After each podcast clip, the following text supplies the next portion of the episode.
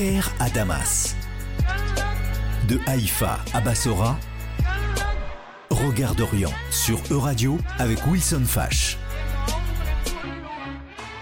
Bonjour et bienvenue à tous dans une nouvelle édition de Regard d'Orient, une euh, édition de, cette émission Regard d'Orient un peu spéciale et un peu euh, décentrée avec un focus aujourd'hui euh, bien sûr, bien évidemment sur, l'Ukraine d'où revient Wilson Fash. Wilson Fash, merci d'être avec nous. Vous avez passé trois semaines en Ukraine, vous avez voyagé de Lviv à Kiev en passant par Kharkiv et puis la ville martyre de, de dont, on reparlera. Vous êtes accompagné sur, sur ce plateau au sein de l'ascenseur à Bruxelles de, de Marie Debauche, euh, chroniqueuse auprès de, auprès de vous. Alors euh, Wilson, merci d'être avec nous pour, euh, pour évoquer ce, que vous avez, ce que vous avez vu en Ukraine. Vous y êtes revenu dimanche.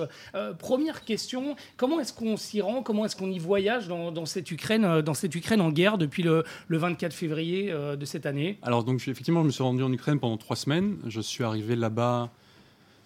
J'ai oublié la date. Ça devait être fin avril du coup. Et euh, comment on se rend en Ukraine? Ben, C'est très long, mais c'est très facile. On prend le train en fait. Donc j'ai pris euh, l'avion de Bruxelles jusqu'en Pologne, à la ville de Cracovie. Et puis de Cracovie, le train jusqu'à la frontière. Et puis de la, ville frontalière polonaise, on prend le train jusqu'à Kiev en passant par Lviv. Euh, et là, en l'occurrence, je me suis retrouvé que c'est très impressionnant parce que dès qu'on arrive dans cette guerre polonaise, il y a énormément de réfugiés, énormément de volontaires qui sont là, parce qu'il y a encore énormément de gens qui fuyaient. Deux mois, à ce moment-là, ça faisait deux mois que la guerre euh, continuait.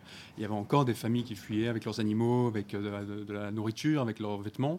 Et puis aussi, et beaucoup de gens qui rentraient en Ukraine, en fait. Donc je me suis retrouvé à faire la file, une file gigantesque euh, en dehors de la, de la gare, avec ces familles de réfugiés ukrainiens qui avaient trouvé refuge partout en Europe ou en Pologne et qui décidaient de rentrer chez eux parce qu'ils habitent par exemple dans l'ouest de l'Ukraine ou même à Kiev, la capitale, et qui jugeaient à ce moment-là que comme euh, la, Russie avait reconcentré son effort de guerre seulement sur l'est de l'Ukraine, et notamment la région du Donbass, ainsi que le nord et la région de Kharkiv, eh bien, ils estimaient qu'il était OK pour eux, euh, qu'il était euh, sûr pour eux de rentrer vivre euh, chez eux.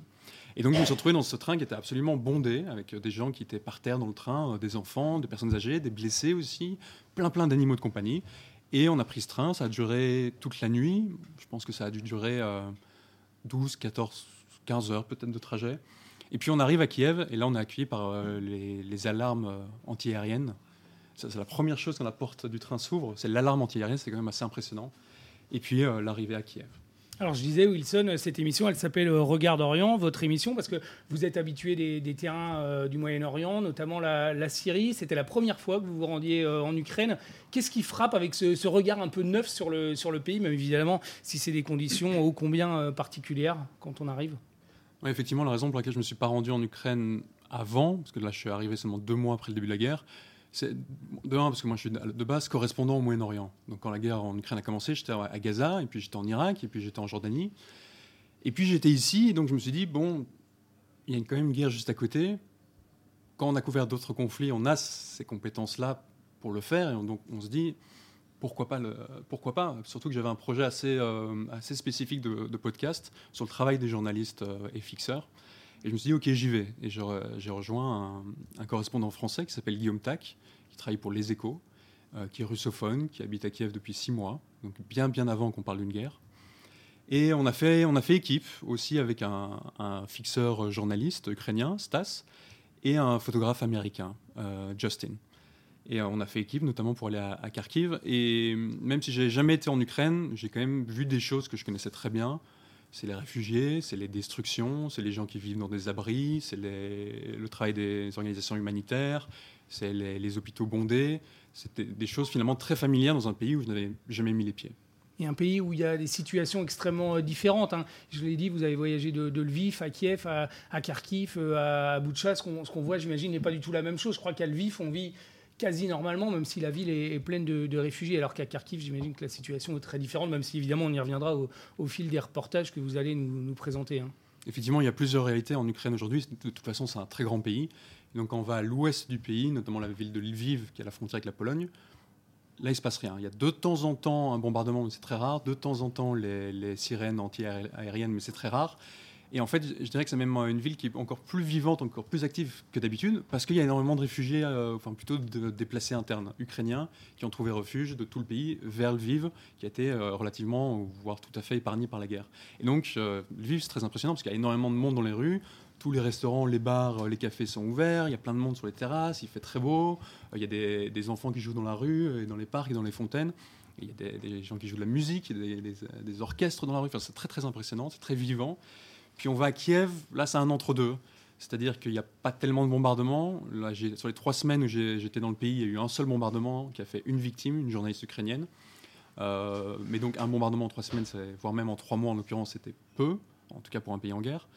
Euh, et donc là, pareil, il y, y, a des civils dans les rues, tous les commerces sont ouverts, mais c'est une ville qui est quand même à moitié vide, à moitié dépeuplée. Euh, les gens me racontaient que normalement, euh, un trajet de. Aujourd'hui, en 10 minutes en taxi, normalement, il mettrait euh, une heure, peut-être il y a des bouchons. Donc il y a quand même une grande différence par rapport à, la paix. Et puis on va dans l'Est, et là, c'est très clair qu'on est en zone de guerre. Il y a énormément de destruction. Je me suis en l'occurrence rendu à Kharkiv. Et, là, ça bombarde énormément, en fait. moins aujourd'hui, parce qu'il se fait que très récemment, ces dernières semaines et ces derniers jours, les forces ukrainiennes ont poussé les, les Russes et sont même arrivés à un certain endroit à la frontière entre l'Ukraine et la Russie. Donc, il y a moins d'artillerie qui tombe sur la ville de Kharkiv. Mais quand j'y étais, ça bombardait encore beaucoup. Et je vais vous faire écouter un, reportage que j'avais fait pour euh, l'émission Quotidien, qui décrit un peu l'ambiance et notre arrivée à Kharkiv et les sujets qu'on a pu faire.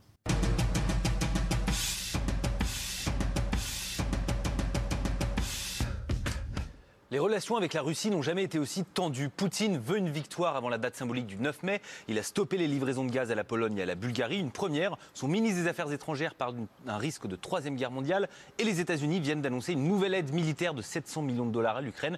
Chaque jour, le conflit risque de déborder un peu plus dans ce contexte. Nous, on tient à continuer de raconter la situation sur place. On est en contact avec des journalistes et notamment Wilson Fash, un journaliste belge qui, souviens-toi, était en Afghanistan au début de l'année. Bah, la semaine dernière, il a décidé d'aller en Ukraine pour le conflit. Depuis vendredi, donc, Wilson est en Ukraine. Il est à Kharkiv, à une quarantaine de kilomètres de la frontière russe. La ville continue d'être bombardée sans relâche. On est arrivé dans la ville de Kharkiv euh, hier soir avec le journaliste français Guillaume Tac, Justin, photographe américain, Stas, notre euh, traducteur. Et là, on va aller dans la, en direction du quartier de Saltivska, qui a été euh, lourdement bombardé depuis le début de la guerre, et encore ce matin, et encore en début d'après-midi. D'après les autorités, il y aurait eu 3 euh, morts et 7 blessés. Saltivka, c'était le quartier résidentiel le plus peuplé de Kharkiv. Aujourd'hui, c'est un des quartiers les plus bombardés.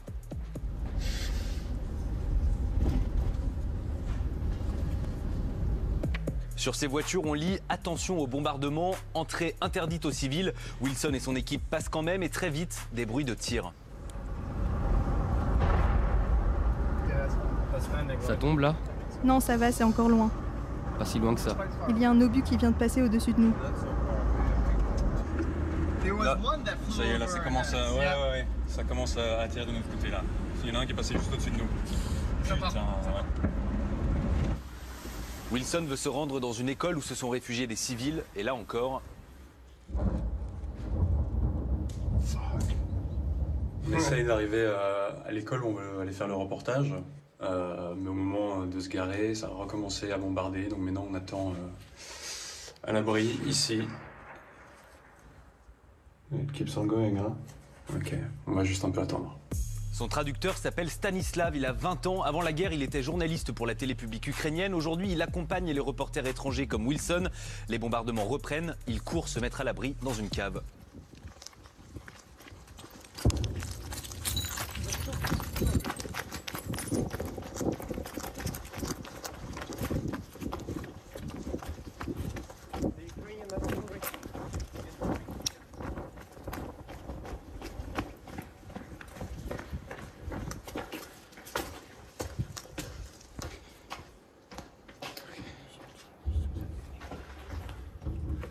Есть кто Il y a quelqu'un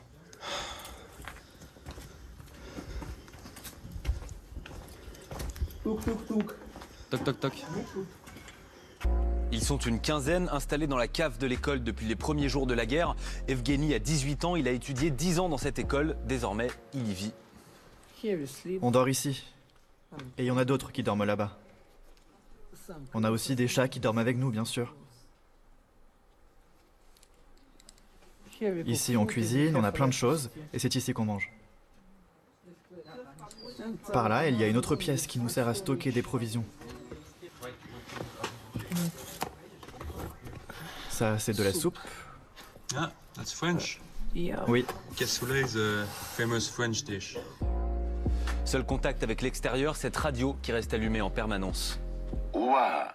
Передаємо повідомлення від управління з питань цивільного захисту і відбій повітряної тривоги.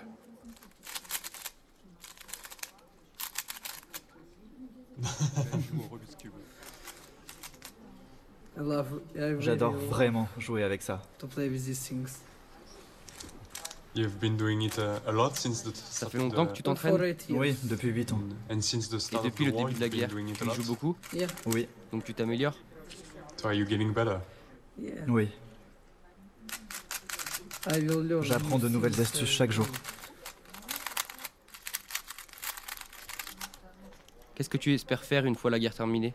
And what do you hope to do once the war is over? Je vais continuer à m'entraîner au Rubik's Cube. Je vais continuer mes études universitaires. Et puis, je vais probablement partir dans un autre pays pour voyager et suivre mes rêves. Et quels sont tes rêves? And what are your dreams?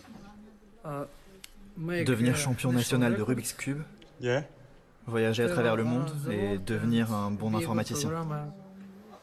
Evgeny a donc 18 ans, il est coincé dans cette cave avec sa mère depuis deux mois. Au début de la guerre, ils étaient 300 dans cet abri, aujourd'hui ils ne sont plus que 15 et lui n'avait nulle part d'autre où aller.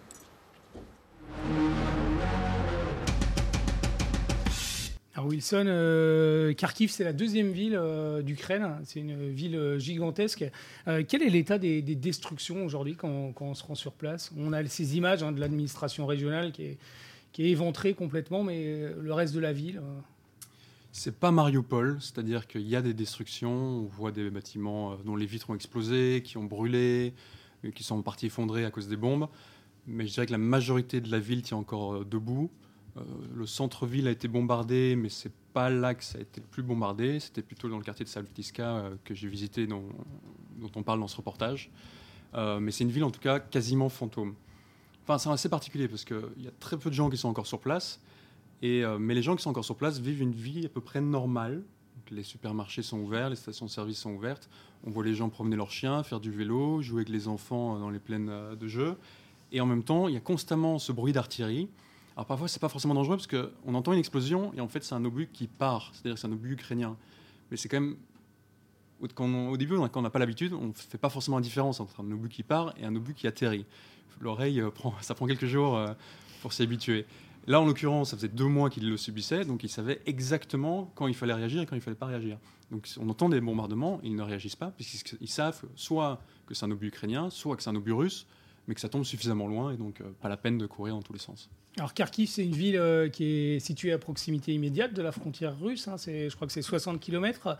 c'est vraiment tout proche. Euh, c'est une ville qui a longtemps été considérée comme un petit peu pro-russe, avec une fidélité euh, un peu défaillante à l'Ukraine. Aujourd'hui, c'est une ville comme les autres euh, dans le pays, euh, unie comme un seul homme auprès de, autour de son président, non? Oui, ça a été une ville euh, pré-2014 très pro-russe, et en 2014, il y avait même eu une tentative euh, de, quelque sorte, en quelque sorte de, de putsch pour faire de la région de Kharkiv euh, une république euh, indépendante pro-russe euh, comme dans le Donbass. Ça avait échoué. Aujourd'hui, et, et notamment depuis la guerre dans le Donbass qui a commencé en 2014 tout de même, et la guerre, la récente invasion du 24 février, c'est sûr que ça a forgé un sentiment d'unité nationale ukrainien en opposition à la Russie. Malgré tout, j'ai quand même rencontré des soldats ukrainiens dans la campagne environnante de Kharkiv qui, eux, étaient très suspicieux des villageois qu'ils venaient libérer. Je me suis notamment dans rendu dans un, dans un village qui avait été occu- occupé par la Russie, puis repris par les forces ukrainiennes. Et les Ukrainiens, les soldats ukrainiens que j'ai croisés, notamment un sniper de 33 ans qui s'appelait Maxime, étaient extrêmement nerveux. Je l'ai vu braquer une voiture de civil devant moi parce qu'il était persuadé qu'il y avait des informateurs parmi la population qui euh, collaboraient avec l'ennemi. Est-ce qu'il y a une sorte de, ce que vous avez pu voir, une sorte de stupéfaction aussi d'un certain sens de, euh, chez les Ukrainiens que vous avez pu rencontrer à Kharkiv d'être attaqués de la sorte par, euh, par un peuple qu'ils considéraient quand même jusqu'en 2014 comme un, comme un peuple euh, ami hein? Je parlerai, je parlerai pas forcément de stupéfaction, en tout cas pas au moment où moi j'arrive sur place, c'est-à-dire deux mois après le début de la guerre. Alors stupéfaction, au début, oui, évidemment, personne n'y croyait, même le président Zelensky n'y croyait pas la veille de, l'invasion. après, moi j'arrive deux mois plus tard, les gens ont réalisé ce qui s'est passé, puis finalement, dès le 2014, la Russie aide des, groupes euh, séparatistes dans le Donbass. Il, y a une guerre qui éclate, une guerre de tranchées, qui dure depuis huit ans. Donc y la surprise n'est pas totale euh, non plus. Et, finalement, quand moi j'arrive à, Kharkiv, au contraire, il n'y a, a, plus de, de, stupéfaction et au contraire des gens qui ont parfaitement réussi à maîtriser ce nouvel environnement où il faut faire avec, et notamment euh, vivre en sous-sol, on l'a entendu dans le reportage précédent, ou vivre dans les métros aussi. Euh, ça, c'est un reportage que j'ai fait pour euh, RTL, qui est très court, que je vais vous faire écouter, où je vais rencontrer des, adolescents, ou plutôt une adolescente qui vit depuis deux mois dans le métro de Kharkiv. Il y a des enfants, des vieillards, des animaux de compagnie et même des bouquets de tulipes pour égayer l'atmosphère. Les wagons du métro ont été aménagés pour en faire de petites chambres. Alina, elle, elle dort sur une banquette. Elle a 16 ans et ça fait presque un mois maintenant qu'elle vit ici avec sa famille. Sous la terre, il ne fait pas jour, il ne fait pas nuit, il y a seulement la lumière des néons. Le matin, quand je me lève, il n'y a pas grand-chose à faire. Lorsque des volontaires viennent apporter de la nourriture, on va la chercher en haut. Et puis, on va faire une balade à l'extérieur s'il n'y a pas de bombardement. On joue aussi avec les enfants et on dessine. Mais la plupart du temps, il n'y a rien à faire ici. L'adolescente décide d'aller prendre l'air et se pose quelques instants à la sortie de la station de métro. Elle profite des derniers rayons du soleil lorsque soudainement le ciel se brise. Quatre missiles explosent. Descendez, descendez, hurle un policier. Tout le monde se précipite en bas, mais Alina, elle, elle marche tranquillement avec un petit sourire. Ce n'était pas si fort que ça, assure l'adolescente. Elle a vu pire. Alors, euh, dans le métro, on sait les conditions sont extrêmement euh, difficiles. On parle beaucoup de la mobilisation de l'Occident hein, pour, euh, pour l'Ukraine. Il y a une aide humanitaire, une aide militaire. Il y a également une aide, une aide humanitaire. Est-ce que cette aide humanitaire, notamment par exemple à Kharkiv, elle, elle arrive? Oui, oui. il y a une aide humanitaire internationale, mais aussi tout à fait localisée, avec énormément de, volontaires ukrainiens qui viennent du, de tout le pays, notamment de l'Ouest, pour venir aider les, civils sous les bombardements dans, les zones Est. Il y a énormément de débrouilles, il y a des, réseaux comme ça d'entraide qui se sont mis en place très rapidement. Donc ça marche à, deux niveaux, en fait, voire trois niveaux. L'aide très localisée, une aide euh, nationale et puis une aide internationale. Hmm. Alors je parlais de, je fais un lapsus. Au-delà de l'aide humanitaire, il y a l'aide militaire. Est-ce que les Ukrainiens, ils sont là aussi surpris, euh, largement reconnaissants de ce, soutien? Je crois qu'ils ne l'attendaient pas forcément. Hein. Largement reconnaissant, oui, c'est une certitude, même si euh, certains s'attendaient à plus, notamment de pouvoir rejoindre l'OTAN, de pouvoir euh, rejoindre l'Union européenne, encore plus d'armement, et notamment des avions, ou en tout cas des pièces pour réparer leurs avions.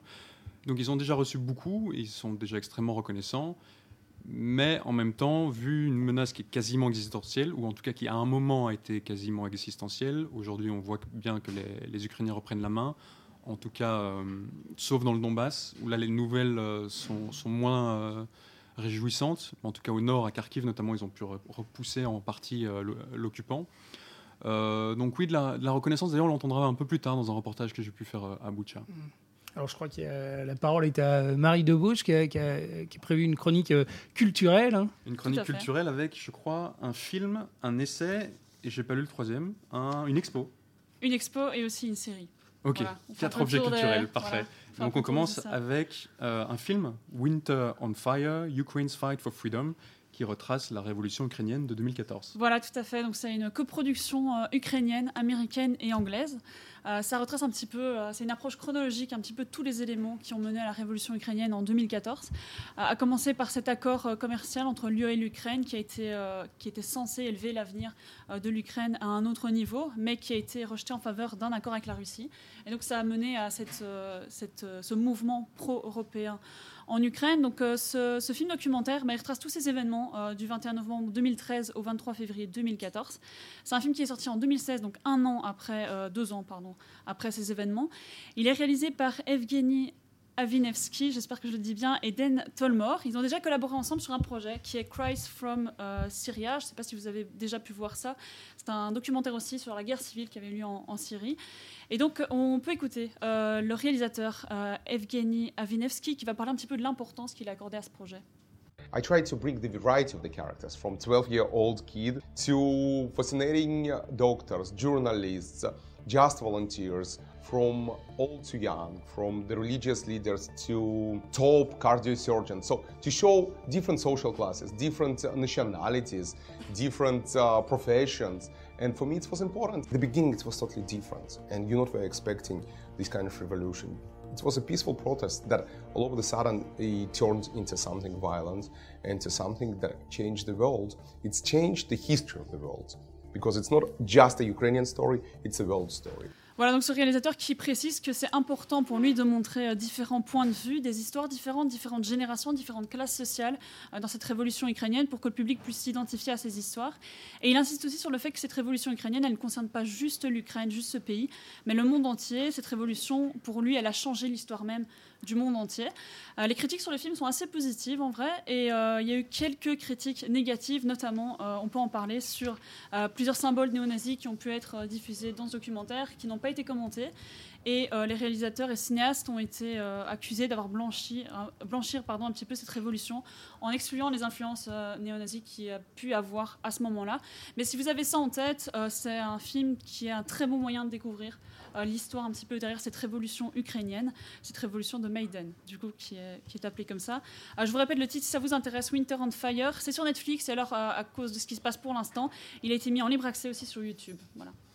Pour mieux comprendre la situation politique, politique actuelle, on peut aussi parler d'un essai de Pierre Laurin, L'Ukraine, une histoire entre deux destins. Voilà. Pierre Laurin, qui est du coup journaliste, écrivain, il est spécialiste de la, de la Russie ancien correspondant à Moscou aussi, et auteur de plusieurs livres qui sont consacrés à l'histoire et à la Russie et à la politique russe, comme La fin tragique des Romanov, Moscou et la naissance d'une nation, ou encore La mystérieuse ascension de Vladimir Poutine. Euh, c'est un, personnage qui est très souvent sollicité dans les médias français, très souvent invité pour être un expert sur les questions russes et politiques. Et c'est d'autant plus intéressant du coup de découvrir son essai parce que c'est une vision qui est euh, plus nuancé peut-être que ce qu'on peut avoir comme, euh, comme écho euh, parfois dans les médias européens en ce moment. Donc voilà, c'est très intéressant. ça essaye un petit peu d'expliquer en fait pourquoi l'Ukraine est arrivée à devenir un enjeu de tension entre l'Europe et entre la Russie, et c'est depuis son indépendance en 91. Mais la force de cet essai, il fait 700 pages, donc il faut s'y accrocher, mais c'est qu'il retrace intégralement quasiment l'histoire, les origines historiques du conflit actuel. On débute au 19e siècle pour comprendre ben, la situation et les, enjeux du coup de ce 21e siècle. Euh, ça s'appelle L'Ukraine, une histoire entre deux destins, et c'est de Pierre Laurent. Et on va aussi parler d'une série, une série documentaire qui permet euh, de mieux connaître la situation en Ukraine actuelle à travers le regard des journalistes ukrainiens qui couvrent euh, cette guerre. Ça s'appelle Ukraine, la guerre vue de l'intérieur, le regard des journalistes ukrainiens. C'est ça, c'est une série Arte qui regroupe des dizaines de reportages, du coup, qui sont doublés en français, donc c'est très intéressant, euh, de journalistes ukrainiens euh, sur le conflit actuel, bien sûr. Alors c'est bien sûr Arte et pas RT, hein, la Russia Today. Euh, il y a plein d'enjeux dans, cette série, par exemple sur Tchernobyl, sur certains villages qui ont été démolis et l'avenir qui est réservé pour ces villages, sur les bénévoles aussi qui sont actifs en ce moment pour aider leurs concitoyens, voilà, les personnes qui peuvent aider. Et alors on peut aussi retrouver un une deuxième facette intéressante dans cette série, c'est une immersion complète dans le métier de journaliste en temps de guerre, de ces journalistes ukrainiens, euh, avec une séquence qui s'appelle Une semaine en guerre. Euh, il y a des face cam de ces journalistes, ils nous emmènent sur le terrain, ils, expliquent un petit peu leurs difficultés à travailler euh, dans cette guerre, et forcément aussi parce que ça les touche d'autant plus qu'ils sont eux-mêmes ukrainiens. Et donc voilà, c'est une immersion en français dans l'Ukraine actuelle et le conflit qui fait rage, et ça s'appelle du coup Le regard des journalistes ukrainiens. C'est disponible gratuitement sur Arte. Et puis on termine sur une, expo photo qui qu'il faut absolument aller voir parce qu'elle a lieu ici à Bruxelles, donc pas d'excuses. Euh, c'est l'expo qui s'appelle simplement Ukrainia, Ukraine. Voilà, c'est ça. Et euh, forcément, c'est une exposition qui est proposée par Géopolis et l'Ascenseur, donc je dois vous en parler. Euh, on peut y admirer euh, les travaux de Guillaume Herbeau et Laurent van der Stock. Géopolis, elle expose leur travail en fait sur le conflit actuel. Donc Guillaume Herbeau qui propose une plongée dans l'histoire contemporaine de l'Ukraine, qu'il photographie depuis plus de 20 ans, depuis les années 2000. Et Laurent van der Stock qui est actuellement à Kiev et parrain de Géopolis et qui documente un petit peu le conflit actuel dans toute son horreur. Et alors, il faut que je le cite aussi puis Max Levin, il était également prévu lors de ce cycle, mais le 1er avril, il a été retrouvé mort dans les environs de, Kiev, où il travaillait pour documenter l'agression russe dans ce pays-là. Et donc, on parlera jamais assez du danger de la profession de journaliste en temps de guerre et euh, continuer à s'informer euh, via les, journalistes et continuer à s'intéresser à leur travail, c'est très important. Donc je vous invite à aller voir cette exposition euh, qui est pas très loin d'ici, du coup proposée par Géopolis et c'est jusqu'au 12 juin. Vous avez tous les flyers là-bas si jamais. Merci beaucoup Marie. Avec plaisir. J'ai d'ailleurs euh, eu un échange avec euh, Laurent van der Stock, hein, qui était en Ukraine pendant, plusieurs semaines et qui est habitué au terrain de guerre, mais qui est revenu quand même très marqué de ce qu'il a vu, notamment à Boucha. Boucha, une des villes martyrs hein, de, ce, conflit, une ville qui a été occupée euh, pendant un mois par les forces russes qui ont torturé, massacré, violé aussi sur place. Je crois qu'on a retrouvé 400, 400 euh, victimes et encore le bilan n'est pas, euh, pas euh, définitif. c'était Boucha, c'est dans la banlieue de Kiev. Je crois que c'était une banlieue assez cossue, assez, assez huppée. Vous y êtes allé, Wilson. Est-ce que vous pouvez nous raconter ce, que, ce que vous y avez vu? Oui, me rendre à Boucha, c'était l'un des objectifs de, ce voyage en Ukraine. C'est vraiment quelque chose que je voulais faire pour aller voir l'après, en fait. C'est-à-dire qu'il y a eu ces, ces, massacres, des gens abattus d'une balle dans la nuque, dont les corps ont parfois été brûlés, enterrés dans des fosses communes, de, nombreux cas de viol aussi, notamment sur des enfants. Et enfin, l'horreur absolue. Et donc, ça m'intéressait. J'étais pas là au moment où ces massacres ont été euh, découverts, mais je voulais raconter l'après, en fait, quand les gens reviennent chez eux, quand les écoles rouvrent, quand les marchés rouvrent, quand euh, l'église dont les jardins avaient servi de fosse commune eh ben, va tenir sa première messe. C'est toutes des, choses que j'avais envie de documenter, donc c'est ce que j'ai fait. Je me suis rendu à, à à, trois reprises pendant trois semaines, et on va écouter un reportage que j'ai fait euh, pour la RTS.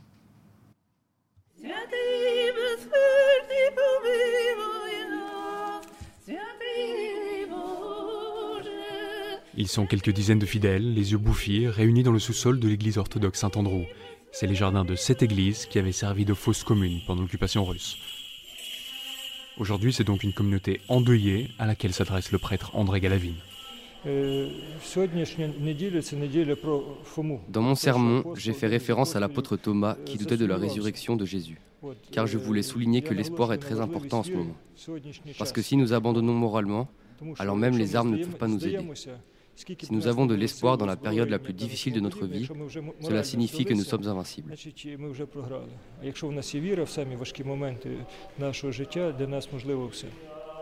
Nous sommes une semaine après Pâques et en ce jour des morts, les Ukrainiens ont pour tradition de déposer un peu de nourriture sur les tombes de leurs proches.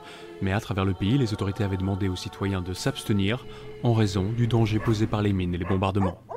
Le pauvre ruban en plastique qui barre l'entrée du cimetière de Boucha n'aura pas suffi à stopper les endeuillés. Une vieille dame drapée de noir est recroquevillée sur la tombe de son beau-fils. Que Poutine et ses forces soient maudits, hurle-t-elle.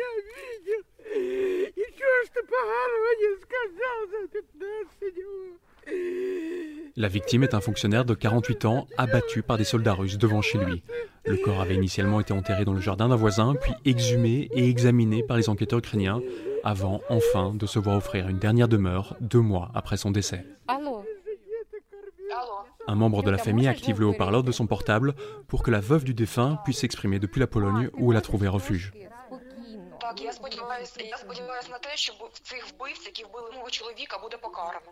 J'espère que les tueurs qui ont assassiné mon mari seront punis. Mon mari était le meilleur homme du monde. Il n'a jamais rien fait de mal et désormais j'ai deux enfants qui sont des orphelins. J'ai vu des photos de son cadavre. Mon mari a été retrouvé sans ses vêtements et son alliance avait disparu.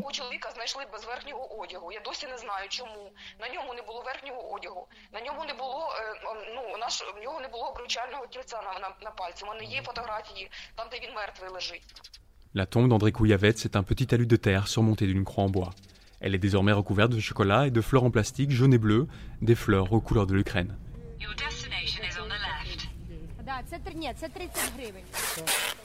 Le marché couvert de boucha bruise de l'écho des clients qui déambulent entre les étals de légumes et de viande séchée. Tetiana Poperechniuk porte un tablier jaune à pois noirs. Elle a rouvert sa boucherie il y a trois jours seulement.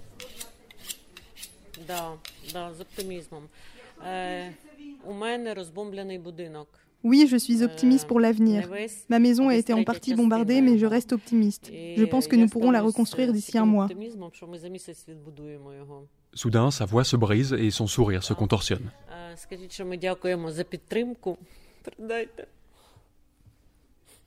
Ми всі країни європейські дуже дякуємо всім країнам.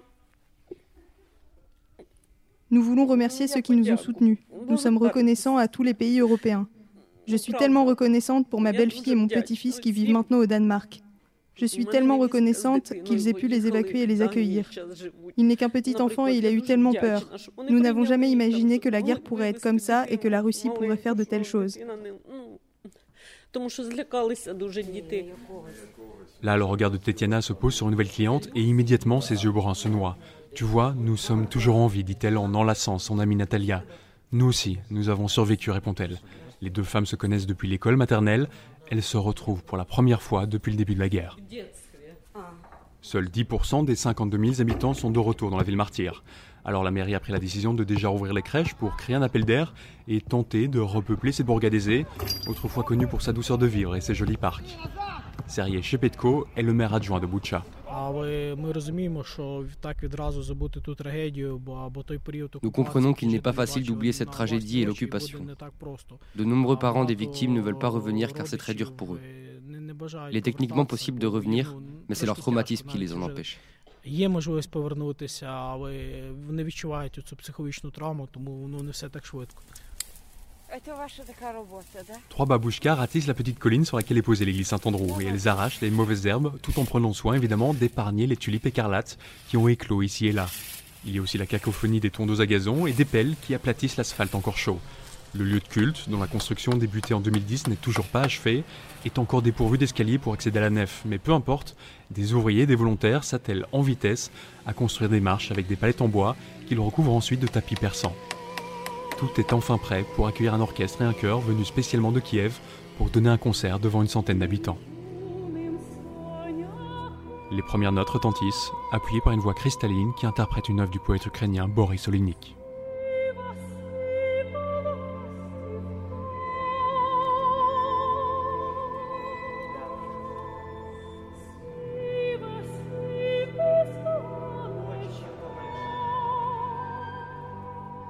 Tu disparais comme une larme derrière des cils, se lamente la cantatrice.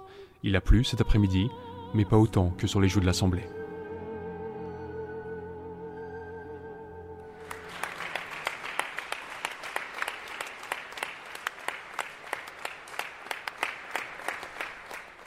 Merci euh, Wilson euh, pour, euh, comme d'habitude, la qualité des, reportages. Alors on parle de, massacres, de, viols, de, disparitions. Je crois qu'il y a eu des gens enterrés vivants. c'est vraiment un martyr qui a, vécu cette, ville. Il y a aussi la, ville de, Borodianka qui a été extrêmement marquée. On a entendu parler une, une témoin, une victime. Direct. Euh, Est-ce que les gens ils se livrent assez, facilement dans ce contexte sur tout ce qu'ils ont vécu? Euh, oui, même si moi dans mes interviews euh, sur place à Boucha, comme c'était pas l'angle de mon sujet, je voulais pas forcément revenir sur les massacres, euh, mais plutôt raconter ce qui vient après les massacres. Donc j'ai pas forcément posé de questions sur l'occupation, mais j'ai beaucoup de collègues qui l'ont fait, qui ont obtenu des réponses. Je pense qu'effectivement les gens avaient envie de parler parce que ce qu'ils ont vécu est tellement innommable qu'ils veulent que, que ça se sache. Euh, il se fait que dans l'église où il y a eu ce concert, l'église Saint-Andrew, deux mètres plus loin, enfin 20 mètres plus loin, il y, a, eu un charnier avec une centaine de corps. Euh, il y a donc il y a ce concert qui est organisé, une centaine de, de, résidents qui sont donc des survivants viennent assister à ce concert. Et juste avant le concert, ils parlent entre eux, avant et après. Et à un moment, j'observe un, groupe de dames qui discutaient. Euh, il y en a une qui disait euh, Oui, moi, ils ont, ils ont obligé mon fils euh, autiste, à, à, ils l'ont déshabillé, ils, ils, ont fait semblant qu'ils allaient l'exécuter, ils l'ont ils torturé. Et puis il y en a une autre qui dit oui, et puis tous ces viols aussi, c'était horrible. En fait, elle se confiait, elle se retrouvait pour la première fois entre elles, elle se revoyait pour la première fois depuis la fin de l'occupation. Et, donc c'était les sujets de, conver de, conversation des gens entre eux, en fait. En disant oui, c'était des animaux, les, viols, les pires, c'était les Russes de l'Est. Donc c'était d'écouter ça, c'était assez hallucinant. Et alors, vous parlez des, des, enquêtes. Alors là, dans le reportage, c'était les enquêtes ukrainiennes. Il y a aussi des enquêtes euh, internationales. Je crois que c'est la première fois dans un, dans un conflit qu'on a des enquêtes pendant le conflit. Hein. Euh, je ne sais pas si c'est la première fois qu'il y a des enquêtes pendant le conflit, parce qu'en général, les enquêtes sont assez rapides pour ne pas perdre les preuves. Par contre, c'est très rare qu'il y ait un procès un conflit. Et là, on a un procès effectivement qui a commencé il y a quelques jours d'un jeune soldat russe qui a été arrêté et qui est accusé d'avoir tué un civil. Et donc le procès a lieu en ce moment même à Kiev. Et ça, c'est tout à fait inédit d'avoir un procès pour crime de guerre en plus qui ait lieu alors que le conflit est encore lieu. Par contre, en fait, sur la, question des enquêtes, ça, non, parce qu'au contraire, c'est toujours très rapide. Parce qu'il faut, il faut euh, étudier les corps, il faut étudier euh, le, lieu du décès, donc ça, il faut que ce soit très rapide avant que les gens euh, enterrent leurs proches, évidemment. Et alors, euh, j'imagine que vous auriez, vous êtes spécialiste de la Syrie, du Moyen-Orient. En Syrie, j'imagine que vous auriez rêvé de voir justement des, enquêtes euh, de, comme de telle façon.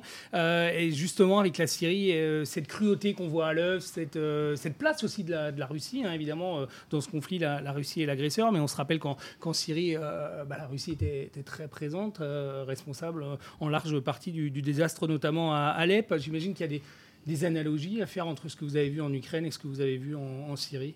Oui, il y a forcément des, analogies. Euh, de toute façon, moi, je connais beaucoup mieux la Syrie que l'Ukraine. en l'occurrence, je me suis rendu à de très nombreuses reprises euh, en Syrie pour couvrir euh, cette guerre. C'était seulement ma première fois en Ukraine. Mais il y a des analogies évidentes, ne serait-ce que par le belligérant, la Russie dans les deux cas. Puisqu'il faut rappeler que la Russie s'est engagée auprès du régime de Bachar al-Assad dès 2015 en Syrie contre les groupes rebelles. Euh, avec une campagne de bombardement, notamment sur, euh, par exemple, Alep, où on retrouve en fait des stratégies qui ont été utilisées en Syrie, qu'on retrouve actuellement euh, en Ukraine.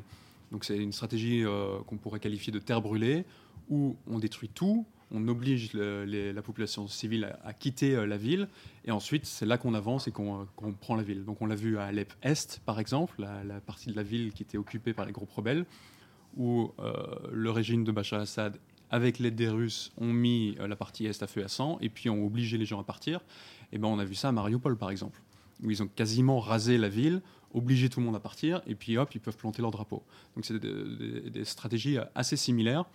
Et il y, a plein d'autres connexions en fait. Euh, il y a plein de, journalistes qui couvrent la Syrie, qui aujourd'hui couvrent l'Ukraine. Il y a plein de chercheurs et d'enquêteurs aussi qui ont fait la Syrie, qui maintenant font euh, l'Ukraine. Euh, à Kharkiv, j'ai notamment croisé une enquêtrice euh, à la renommée internationale d'Amnesty, euh, Donatella Rovera, que, je connais parce qu'on couvre les mêmes zones, Gaza, Irak, Syrie. La dernière fois que j'ai travaillé avec elle, c'était par rapport à un sujet en Syrie. Et ben là, on se croisait en Ukraine, parce que maintenant, elle travaille sur l'Ukraine. Donc il y a beaucoup d'analogies à ce niveau-là. Il y a aussi d'autres connexions sur les, les, organisations humanitaires, les docteurs qui ont aidé en Syrie, qui ont aidé aujourd'hui, qui aident en Ukraine, et puis même les docteurs syriens parce qu'il y a, des, ils ne sont pas extrêmement nombreux, mais il y en a plusieurs, des docteurs syriens qui aujourd'hui vont en Ukraine pour porter euh, secours à la population. Et je, me suis entretenu avec euh, l'un d'entre eux. Il s'appelle Mohamed Raleb Tinari, et c'est un radiologue de 42 ans qui est originaire de Idlib. Idlib, c'est dans le nord-ouest de la Syrie. C'est la dernière zone euh, encore tenue par l'opposition à l'heure actuelle. Et lui, il s'est rendu récemment en Ukraine avec une cargaison de matériel médical d'une valeur de, de 20 000 dollars. Et je lui ai demandé pourquoi? Quelles sont ses motivations, lui qui vient d'un pays en guerre, qui travaille déjà dans un pays en guerre, d'aller en Ukraine We uh, feel uh, more than anybody else what they uh, going through now. Another thing uh, that when when somebody come to uh, help us in in Syria, nous savons mieux que quiconque ce que les Ukrainiens traversent en ce moment. Lorsque nous avons reçu de l'aide pendant la guerre en Syrie, ça nous a donné le sentiment que nous n'étions pas seuls, que nous n'étions pas oubliés. Ça nous a beaucoup touchés. Je pense donc qu'il est important que les Ukrainiens ressentent eux aussi qu'ils ne sont pas seuls. Depuis le début de la guerre en Syrie, nous avons reçu de l'équipement médical et l'aide de volontaires provenant du monde entier. C'est donc à notre tour de venir en aide à ceux dans le besoin. C'est notre devoir.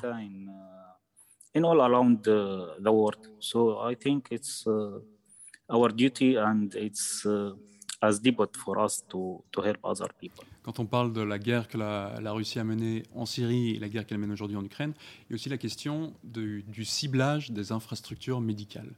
En, Syrie, c'est une certitude, ça a été démontré à, de maintes reprises. La Russie, avec des bombardements, a spécifiquement et délibérément visé les hôpitaux des zones rebelles.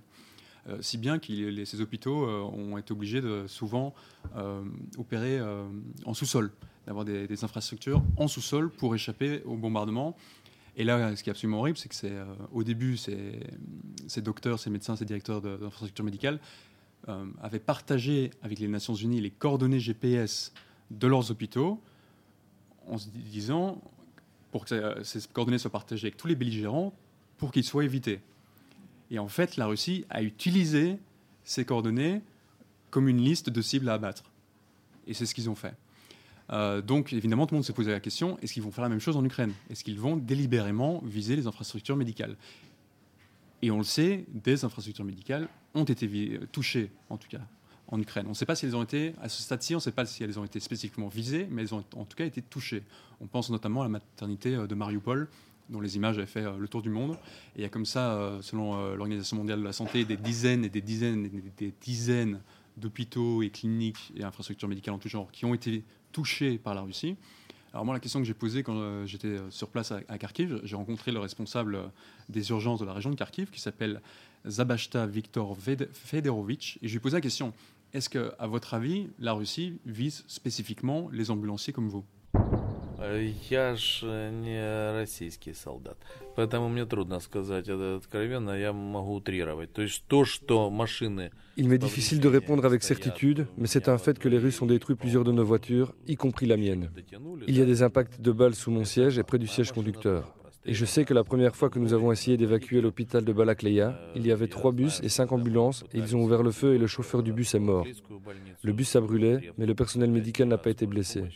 Je ne peux donc pas tirer des conclusions car je ne sais pas s'ils ont ouvert le feu pour viser spécifiquement les services de secours ou pas. Что мы должны сказать? Они специально стреляли в автобус или они просто стреляли во всех и попали в автобус? Я не берусь сказать, но то, что обстрелы есть, конечно, есть. Я думаю, просто они не разбирают, им все равно. Oui, en fait, ce qu'il ce me disait, j'étais en fait déjà impressionné qu'il reste si prudent, parce qu'il aurait été facile en temps de guerre de dire oui, oui, bien sûr, euh, la, la Russie nous vise spécifiquement. Non, il dit on n'en a pas la preuve. Euh, mais il disait en gros, la, la, Russie frappe de manière tellement indiscriminée, ce qui par ailleurs n'est pas mieux, ça reste un crime de guerre évidemment, de manière tellement indiscriminée que finalement il touche, il tue et touche tout et n'importe quoi. Du coup, on ne sait pas si on, est, si on est visé, même si une roquette ou une bombe tombe sur un hôpital ou une ambulance, on ne sait pas s'il nous visait spécifiquement ou si, comme il, il, il tire dans tous les sens, c'est un hasard. Ils n'en ont pas la, preuve. Alors Wilson, malgré dans ce pays où, qui connaît euh, le, drame que l'on sait, euh, il y a quand même une certaine foi en, la victoire. Et est-ce qu'on parle déjà d'avenir? On prépare un petit peu l'avenir dans toutes les interviews que vous avez pu avoir avec, euh, avec la population sur place Je ne dirais pas qu'on prépare déjà l'avenir, parce qu'on sur place, la guerre est encore très présente. Euh, même, je parlais tout à l'heure de Lviv qui a été épargné, euh, même si on ne ressent pas la guerre, on sait qu'elle est là, et donc on ne se projette pas dans l'après, parce qu'on ne sait pas combien de temps ça va durer. Le problème, c'est que c'est un, conflit qui pourrait durer des années encore. Dans le Donbass, euh, on ne sait pas ce qui va se passer. une résolution rapide n'est absolument pas une évidence, et ça les gens le savent. On pourrait non. Se projeter dans l'avenir, non, j'ai pas l'impression. Euh, de l'optimisme, oui, même si ce qui se passe actuellement dans le Donbass est très inquiétant, euh, parce que l'armée russe reste une, armée supérieure par rapport à l'armée ukrainienne, en, tout cas en termes d'hommes, ne serait-ce que simplement d'hommes, et puis de, de, matériel aussi. Donc là, ils ont quand même euh, subi une première défaite, puisque le but initial, rappelons-le, était quand même de prendre l'entièreté du pays. Ils voulaient décapiter le gouvernement, euh, occuper l'entièreté du pays et placer un, gouvernement fantoche. Ils ont échoué. Par contre, maintenant, ils concentrent leurs efforts sur le Donbass, et là, on n'est pas dit qu'ils vont échouer. Euh, donc je dirais pas forcément que les gens que j'ai rencontrés se projettent déjà au-delà la fin de la guerre. Mmh. Est-ce qu'on a l'impression, en tout cas c'est ce que m'a dit euh, une, analyste ukrainienne que j'ai interrogée euh, récemment, elle me disait, euh, bon on a connu les difficultés avec la... Je vous remercie Wilson, je vous remercie également Marie d'être venue nous parler, nous parler d'Ukraine. De toute façon il faut absolument qu'on gagne et on va tout mettre pour... vraiment cette idée d'un combat qu'on ne peut pas perdre et dans lesquels ils vont mettre toute leur énergie. Bien sûr, les Ukrainiens, et ils ont raison de le voir comme ça, ils voient cette, euh, cet assaut russe comme une menace euh, existentielle. Euh, ils savent qu'ils sont, qu'ils mènent un combat du juste entre, guillemets, et qu'ils ont le soutien d'absolument tout le monde. donc il y a énormément de motivation, il y a énormément de, ah, je ne sais pas si c'est tant de l'optimisme, en tout cas de la motivation. Ouais. Les, gens sont, vont, parce qu'ils n'ont pas le choix non plus. C'est ne pas se battre, c'est mourir. Donc les, gens sont, que j'ai rencontrés sont extrêmement motivés, extrêmement en colère et, continueront jusqu'au bout, ça c'est une certitude. je vous remercie Wilson, je vous remercie également Marie d'être venue nous parler, nous parler d'Ukraine. On a un petit temps pour l'échange avec le, public, une petite dizaine de minutes. Et je pense qu'on peut vous applaudir d'abord.